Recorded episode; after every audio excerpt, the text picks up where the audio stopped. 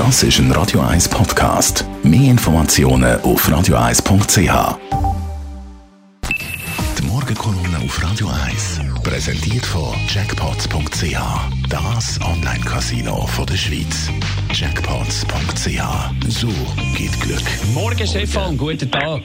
Guten Morgen miteinander, hallo. Also, der Fußball rollt wieder. Gestern der FC Zürich im Cup ausgeschieden. Am Donnerstag spielte der FC Basel in der Europa League. Wenn alles gut läuft und nach Plan werden die dort gewinnen und doppelt so gut spielen wie der FC Zürich. Aber beim FC Basel ist Feuer im Dach. Warum eigentlich? Du, ich glaube, die Fußballfans in Basel sind im Gegensatz zu denen in Zürich schlicht verwöhnt. Peppi haben sich offenbar daran gewöhnt, dass ihr Club auch in Europa dass man tolle Spieler wie Schacke oder Stocker hat und dass der Club mit dem Geld nur so um sich werfen kann.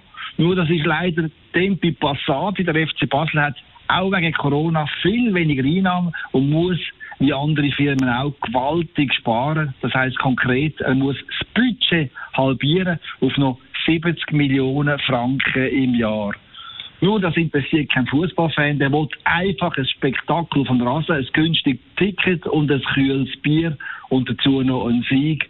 Und weil das mit weniger Geld halt weniger möglich ist, wird der Präsident, der Bernhard Burgner, gnadenlos ins Visier genommen. Seit Wochen blasen die rot-blauen Fans zum Halali auf den FCB-Besitzer.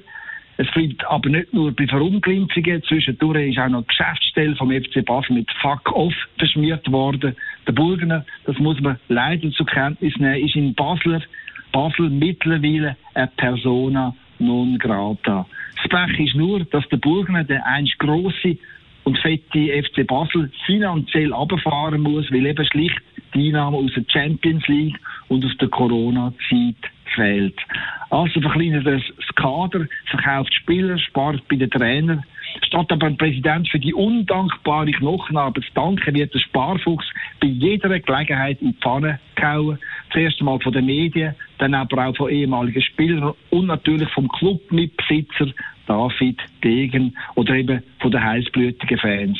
Nur sie alle müssen einfach mal zur Kenntnis nehmen, mit ihrem ständigen Radau tragen sie nur Unsicherheit im Club und in die Mannschaft.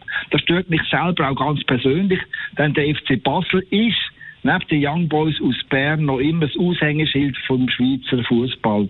Und wenn man es vergleicht mit dem FC Zürich, dann sind das zwei Welten. Da Priva äh, Provinzkicker vom Angelo Canepa, dort der Europa-taugliche Spitzenclub von Bernhard Burger. Ich jedenfalls sitze am Donnerstagabend vor dem Fernsehen und hoffe, dass der FC Burgener gegen die kroatische Spitzenmannschaft Osijek gewinnt und noch möglichst lange in der Europa League mitspielen kann. Der Stefan Barmettler, Chefredakteur von der Handelszeitung. Seine Morgenkolumne gibt es zum Nachlesen auf radio1.ch. Die Morgenkolumne auf Radio 1.